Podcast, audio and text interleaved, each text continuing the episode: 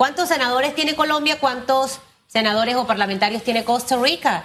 Para, para, para entender un poquito. El señor Edison Bros está con nosotros. ¿Cómo está? Me alegra que sonríe apenas nos vea porque yo no soy la muñeca del calamar, como me dice aquí mi estimado Hugo Enrique Famanía, y para que él vea que la gente sí logra sonreír conmigo. Señor Brose, ¿cómo está? ¿Cómo amanece? ¿Cómo estás, Susan? ¿Cómo estás, Hugo? muchas gracias por la invitación y, y saludos a todos los que nos escuchan. Yo afortunadamente me encuentro bien, optimista, a pesar de de todas las vicisitudes que tenemos como país, pero bueno, hay que echar para adelante siempre. Así es. Óigame, vamos a arrancar por esa pregunta que hablaba Hugo ahorita de redes. El presupuesto de la Asamblea de Panamá es más costoso que el de Colombia y Costa Rica. Quizás usted eh, nos pudiera decir cuántos congresistas hay en Colombia o Costa Rica. Y Hugo hablaba de la calidad de leyes que se eh, trabajan en nuestra Asamblea Nacional y la calidad de diputados que tenemos. ¿Sus impresiones, señor diputado? Bueno, en efecto, yo sé que en Costa Rica hay menos diputados que en Panamá. No, en Colombia no, no creo que, que hayan menos. Habría que revisarlo. Colombia tiene una población muchísimo mayor que la de Panamá. Pero sí llama poderosamente la atención estos aumentos presupuestarios toda vez que esta es una de las pocas instituciones que ha ido en aumento a pesar de la pandemia, que no ha hecho ni un solo sacrificio en lo absoluto. Y su presupuesto aumenta, aumenta, aumenta. Y hasta recientemente, presupuesto 2021, donde todavía estamos en pandemia, vimos un crédito extraordinario de 36 millones de dólares que fue pasado sin discusión, sin sustento, sin nada, simplemente para seguir pagando lo que todos conocemos que que son las planillas y, otros gastos que a mi consideración realmente están de más, son gastos superficiales y son gastos que realmente no creo que necesite el órgano legislativo y menos en estos momentos. Si pudiesen justificarse, entonces sería debatible. Es un órgano del Estado, eso se entiende, pero ¿qué justificación se puede tener si la mitad de esas personas que supuestamente están contratadas ni siquiera están en la institución? Y eso es un problema. Y eso realmente deja un, sinsabor tanto a algunos que estamos ahí presentes como a muchas personas de la sociedad, porque se supone que el diputado está elegido para tomar las mejores decisiones, pero cuando vemos que instituciones como el IDAN, que hace que, que, necesitan presupuesto, que necesitan poder eh, abastecer a comunidades, incluso hasta dentro de la ciudad capital, como Punanega, Burunga, Chilibre, eh, áreas en Panamá Norte, áreas aquí mismo en la ciudad capital, y ni decir en el interior, agua que no les, no les llega a áreas, eh, no les llega agua potable a muchas de esas áreas. Entonces, eso es realmente lamentable que para instituciones tan claves como esa, o como por ejemplo la UTP, que la UTP dentro de su presupuesto de infraestructura y, poder hacer obras nuevas, todas las obras de, de áreas rurales no las van a poder hacer para este año 2022. Todo está detenido por falta de presupuesto, pero para ellos no hay presupuesto y sí hay presupuesto para la Asamblea Nacional. Eso es realmente deplorable. Igual en otras áreas críticas, en salud, en educación, el ITSE, por ejemplo, que tuve la oportunidad de visitar este instituto, que presta un servicio directo a la educación técnica de miles de jóvenes y que se ve impactado. Es decir, uno ve el presupuesto directamente reflejado en la educación de varios jóvenes, que estamos hablando de la mayor cantidad de mano de obra del país que califica dentro de la educación técnica. Bueno, a ellos le hace falta presupuesto. Su presupuesto no llega ni a 5 millones de dólares. Entonces, para este tipo de, solamente un crédito extraordinario es más de cinco veces el presupuesto de una institución que presta servicios de educación. Entonces, cuando vemos esos números, yo creo que no hay mucho que discutir. Estos son excesos y estos excesos realmente no pueden ser aplaudidos y no hay una justificación para que se mantengan. Pero bueno, las decisiones lamentablemente no están a manos de los que queremos hacer reformas profundas a ese órgano y a todo el país. Ahora bien, como la pregunta tiene que ver con el costo de la asamblea y tener un poquito claro el panorama, em, yo no tengo la cantidad de congresistas y senadores, porque tengamos claro también que Colombia tiene un sistema parlamentario distinto, es bicameral, tiene Congreso y tiene Senado. Eh, Costa Rica sí tiene 57 diputados, ellos tienen una asamblea más pequeña que la nuestra para tener solamente algunos elementos adicionales, pero usted dice que la asamblea no se ha sacrificado. Vamos a sustraernos de la asamblea y hablemos solamente de la bancada independiente. ¿Qué sacrificio, ha hecho la bancada independiente? Bien, la bancada independiente, para comentar generalidades, renunció a todos los privilegios desde el día 1, es decir, los privilegios que se mantienen en el reglamento, como lo es vehículos, celulares nuevos todos los años, pagos todos los años, eh, entre otros privilegios establecidos ahí. Nosotros renunciamos a ellos desde el día 1, por ejemplo. Renunciamos también taxativamente a lo que es la entrega de donaciones. Es decir, por parte de la bancada independiente no se van a estar haciendo donaciones con fondos públicos. Eso es totalmente inadmisible. Eso también lo renunciamos. Eh, a nivel personal, y puedo hablar también por varios de mis compañeros, redujimos las planillas nuestras que cada diputado tiene, digamos, un monto de hasta 20 mil dólares para nombrar personal. Es decir, la persona podría tener 20 personas de mil dólares, o como es el caso de personas que tienen 30 personas a, montos más reducidos. Bueno, en mi caso, mi planilla es de alrededor de 11 mil. ¿Qué quiere decir esto? Ha sido reducida mm, casi un 40% y todo esto a raíz de la pandemia. Hoy en día, las personas que trabajan conmigo son cuatro personas.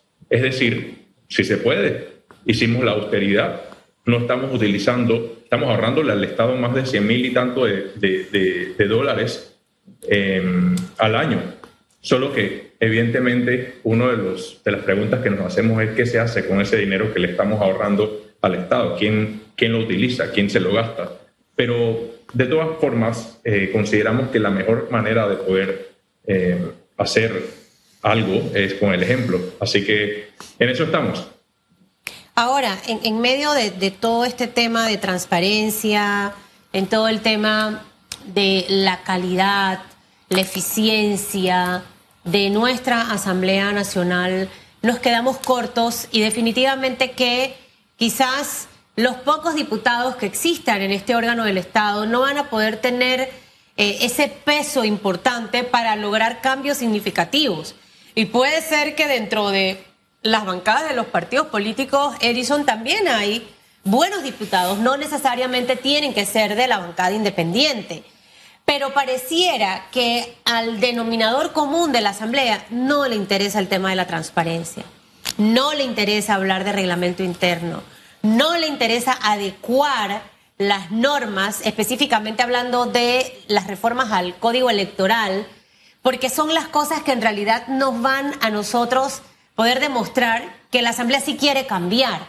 Entonces, seguimos como año tras año con las mismas conversaciones, los mismos temas y las mismas conclusiones y no vemos una mejoría. ¿Qué tiene que ocurrir realmente para que esto cambie? Vemos disputas entre diputados de una misma bancada un día y al día siguiente es como si no pasara nada.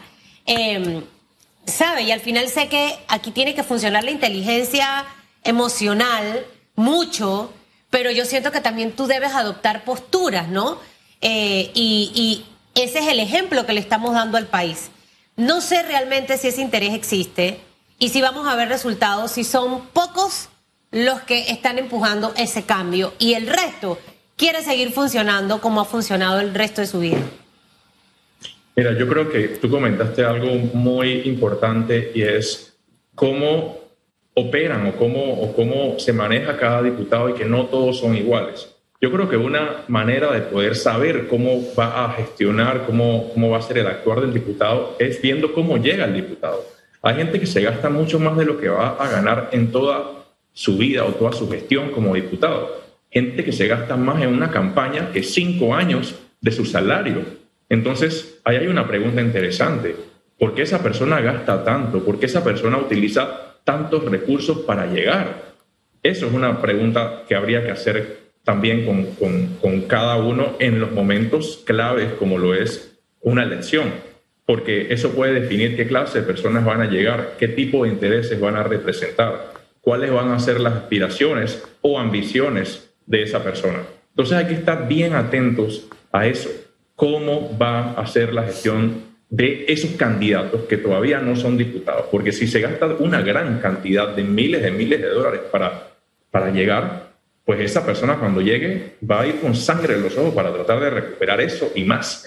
Entonces, por eso es muy importante estar pendiente de esto y de las reglas del juego. Por eso es que las reglas del juego, como lo son las reformas electorales, son clave, porque ahí podemos definir bien cómo va a ser ese sistema que va a permitir la elección de candidatos. Hoy en día tenemos un sistema que pocos lo entienden, de medio cociente, cociente, residuo y todas estas sumas que realmente a las personas las dejan totalmente perplejas antes de una elección que simplemente no saben cómo llega un diputado. Pero estas son reglas hechas a las medidas de los partidos políticos y de integrantes de partidos políticos, donde no siempre sale electo la mejor persona, sino quien estaba dentro del grupito de la rosca, muchas veces, no siempre, muchas veces, que se van dentro de un trencito y hay personas sin votos que llegan a la asamblea.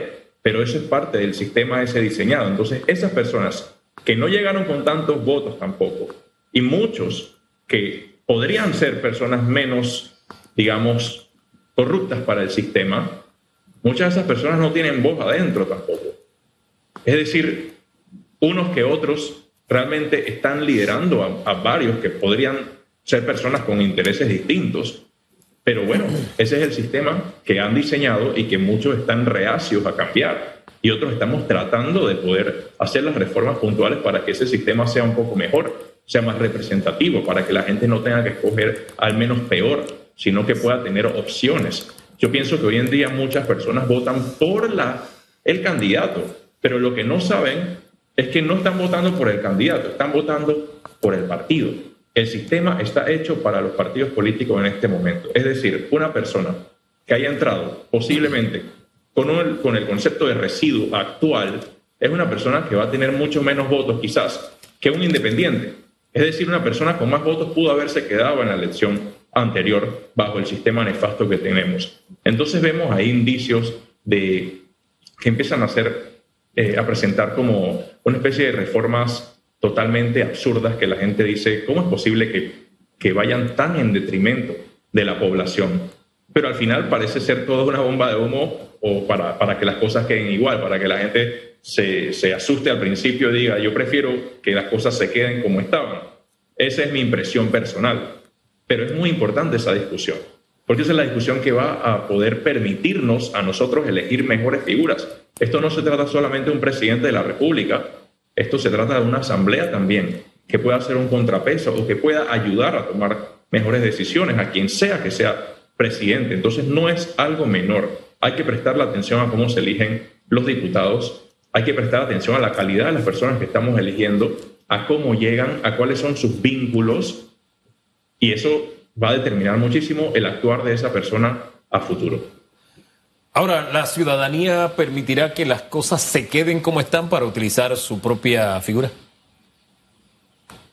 La ciudadanía, me parece, ha sido bastante beligerante. Eso lo estamos viendo. A mí me llamó la atención lo que es las protestas, por ejemplo, esas concentraciones pacíficas. Yo creo que eso es lo mínimo que, hay que hacer y el ciudadano realmente está, está respondiendo y eso es importante. Entonces, esa beligerancia no puede apagarse, tiene que estar ahí y mantenerse bien vigilante hasta que esto simplemente pase por una discusión y, pase por las reformas que tienen que darse. Sabemos que radicalmente no se va a cambiar el sistema, pero con ir haciendo mejoras puntuales para que no tengamos lo mismo de siempre, ya sería un avance. Yo creo que las personas merecen mejores gobernantes, personas que piensen en ellos, personas que se preocupen de cuántos recursos les llega a sus comunidades, porque muchos dicen importarle a sus comunidades y lo vemos con el clientelismo rampante hasta en la propia pandemia, que de hecho yo considero que en pandemia se ha reforzado ese clientelismo y vemos gente hasta con fondos posiblemente públicos repartiendo por todas partes. Pero lo que no le dicen a sus comunidades es cuando vienen discusiones tan importantes como el presupuesto, están callados y aprueban esas cosas y no cuestionan esas cosas. Y ese presupuesto define si le va a ir bien o no le va a ir bien a sus comunidades. Entonces, para eso hay que elegir personas que realmente sepan, primero, cuál es su propósito dentro de la asamblea y segundo, que tengan ese plan y sean beligerantes, o sea, que, que, se note que les preocupa a la gente y eso se nota con acciones, no con discursos. Hemos visto eh, infinidad de casos donde las personas dicen una cosa y actúan contrariamente. Eso no puede ser. Basta ya de esos doble discursos, esa doble moral de siempre.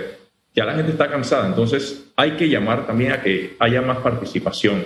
Y yo espero y me encantaría que haya más participación, sobre todo de jóvenes, de mujeres, en las próximas elecciones, no solamente independientes, sino también en los partidos políticos. Esto no se trata de cambiar el país únicamente por la libre postulación. Yo creo que dentro de los partidos políticos hay que hacer reformas, pero para hacer reformas tienen que tener valores, tienen que tener coraje, porque así como los independientes estamos poniendo el pecho en la asamblea, y eso también evidentemente no es algo cómodo, trae repercusiones, trae momentos bastante difíciles.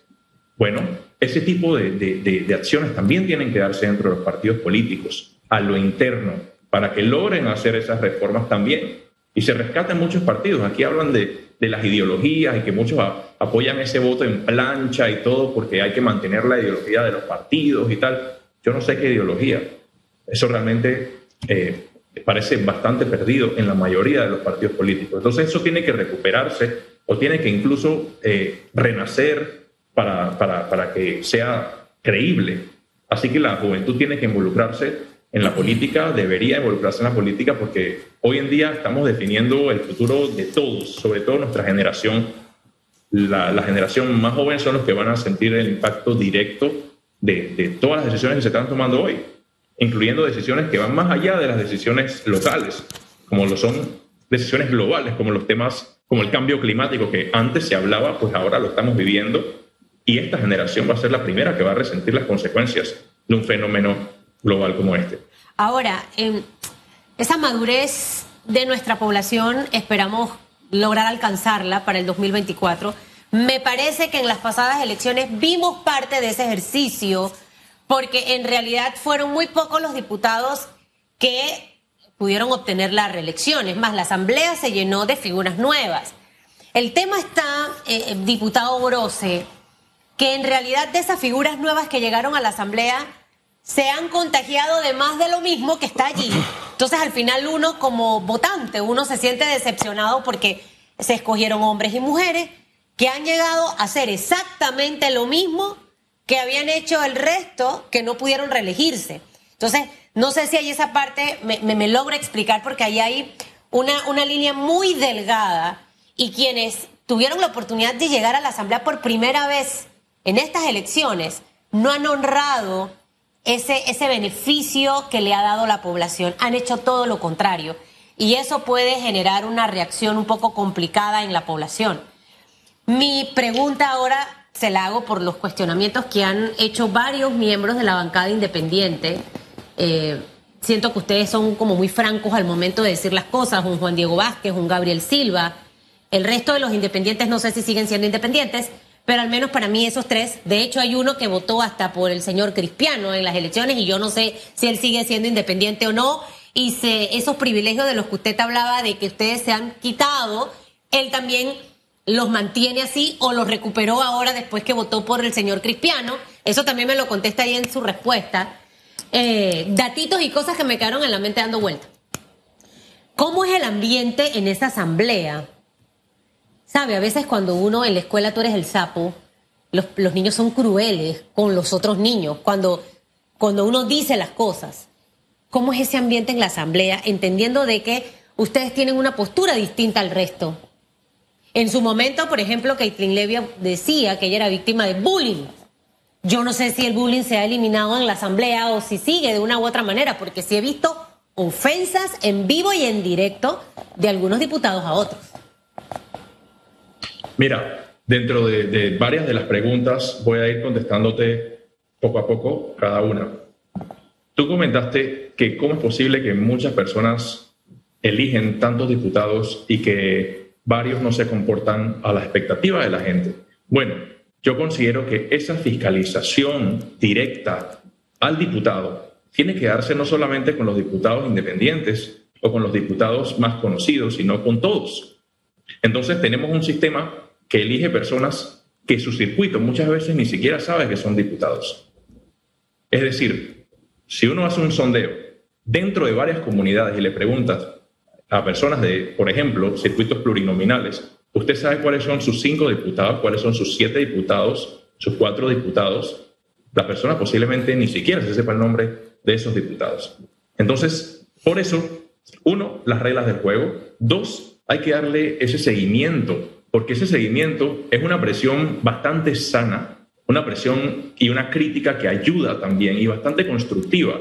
Si uno entra a sus redes sociales y ve personas que están comentando, están siguiendo los proyectos que uno está proponiendo, están comentando las ideas que uno plantea, para bien o para mal, eso es sano, porque eso le hace ver al diputado que hay personas que están dándole seguimiento. Eso es muy positivo, pero eso no puede darse solamente con los diputados que las personas más conocen. Eso tiene que darse con todos, porque en, en, poner, digamos, en el radar a cuatro, cinco, seis diputados, está dejando a una gran cantidad de, diputados por fuera, que simplemente no se sienten fiscalizados y al no sentir esa presión ciudadana, bueno, toman decisiones más cómodas, se quedan callados en muchas discusiones que son críticas para el país, deciden simplemente mirar a otro lado cuando hay cosas que no están bien. Entonces, ese seguimiento es importante. En cuanto al otro tema, la banca independiente, si tiene una particularidad, es que no somos un partido y al no ser un partido cada uno es libre de tomar sus propias decisiones y como lo he dejado bien claro en mi, en mi posición como jefe de la bancada independiente con mis compañeros, cada uno es libre de tomar sus decisiones.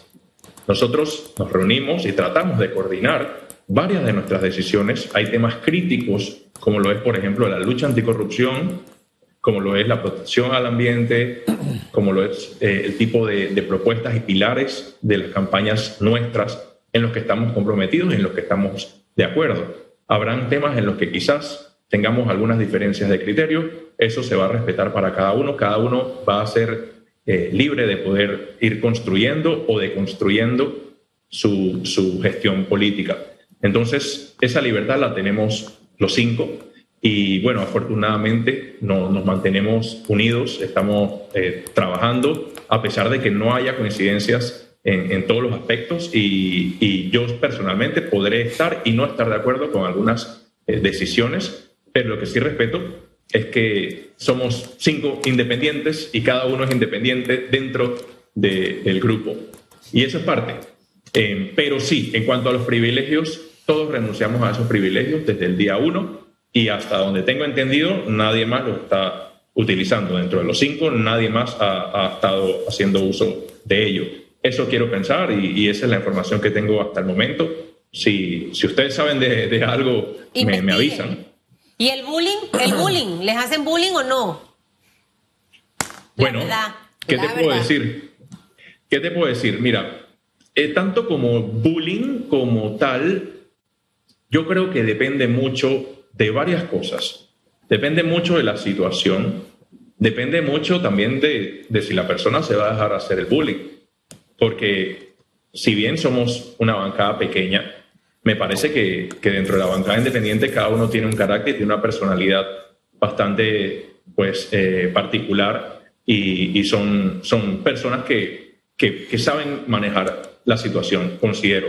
Esto no quiere decir que no sea difícil, hay ambientes muy difíciles, difíciles. Por ejemplo, el día que sustentaba la Asamblea Nacional, yo era el único, porque soy el único miembro de la bancada independiente dentro de la Comisión de Presupuesto y a la hora de, escuchar a la Asamblea sustentar, tenía como 20 diputados, cuando realmente mmm, habemos, si acaso, el quórum deliberativo, como 20 diputados y más personal y todo el mundo, solamente para escuchar la voz disidente, que la voz disidente o la voz no disidente, la voz simplemente que cuestiona y hace los cuestionamientos que tiene que hacer en esa comisión, er, era la mía. Entonces, evidentemente no, no, no son momentos donde uno eh, eh, siente que pues está con la compañía de personas que están apoyándolo, pero, pero eso es parte y eso es algo que sabíamos desde el inicio. Sabíamos desde el inicio que eso iba a pasar, que no iba a ser fácil, que hay una mayoría parlamentaria y que vendrán momentos muy difíciles eh, como, como ese, como otros que hemos tenido ya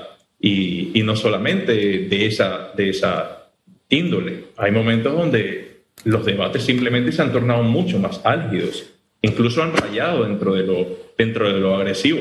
Y eso es difícil, es difícil. Realmente no es placentero trabajar así, créamelo. Créamelo que no es nada placentero trabajar así. Pero si queremos cambiar el país, no hay muchas opciones. Y si queremos realmente marcar con el ejemplo lo que nosotros estamos proponiendo de cambios sociales, de cambios políticos, pues entonces tocará hacerlo. Pero esperemos que esto sea sembrar esas semillas para que otros puedan continuar esa, esa modernización de la política, cambiar la forma en que se está haciendo la política en este país, cambiar la forma en la que se toman las decisiones, ayudar a que la Asamblea, que es el órgano que más representa a las personas, porque elige directamente a todos sus diputados, esperar que este órgano cobre más, más, más honorabilidad. Es decir, que, que, realmente represente a las personas, porque da pena que el órgano que más elige el pueblo, porque los elige a cada uno, sea el más desprestigiado. Esto, esto no, no ayuda. Y aparte, no es un desprestigio que hay, que pobrecito, es un desprestigio también ganados. Es un desprestigio ganado. Pero hay que tratar de hacer que se vaya mejorando, porque la Asamblea sí tiene que ganarse esa honorabilidad porque juega un papel importante en esta sociedad. Dejemos las cosas hasta ahí por hoy, señor diputado. Ay, yo quisiera. Una vez hice un reportaje en Código 4 de una pluma que tenía una camarita. Yo, yo me creía detective, señor diputado Bros. La, la pluma está aquí. Esto no ha cambiado mucho. Entonces, y yo oh, mandársela a un reportero, porque yo no quiero regresar a la asamblea en el nombre de Jesús, la sangre de Cristo tiene poder. Jamás Em, y captar todo lo que ocurre, esas cosas que a veces nosotros ni sabemos, esas conversas famanías que se dan bajo la mesa de los temas que se afectan a los panameños y la manera en la que se manejan las cosas, de verdad. Yo siento que al final los diputados sí tienen la oportunidad de empezar a hacer las cosas diferentes. Mire, yo no la quisiera tener solamente en la Asamblea, en las reuniones a puertas cerradas, la quisiera tener en un pleno de la Corte. Eso debe ser tremendo. Sí, pero ahorita estamos hablando de la Debe ser también interesante en el eh, Ejecutivo cuando tiene su consejo de ah, oh, pero en fin. Señor diputado, gracias. Que tenga muy buen día. Chao. A ustedes. Muchas gracias. Vamos a darle la pluma a usted, Famanía, para que vaya a la asamblea.